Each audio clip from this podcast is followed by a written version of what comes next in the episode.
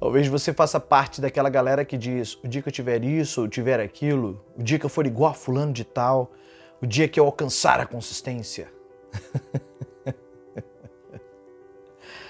consistência não é algo que você alcança, mas é um lugar que você entra. É a capacidade que você tem de seguir operando, independente do resultado que obtenha. Não, você não precisa de muito para começar.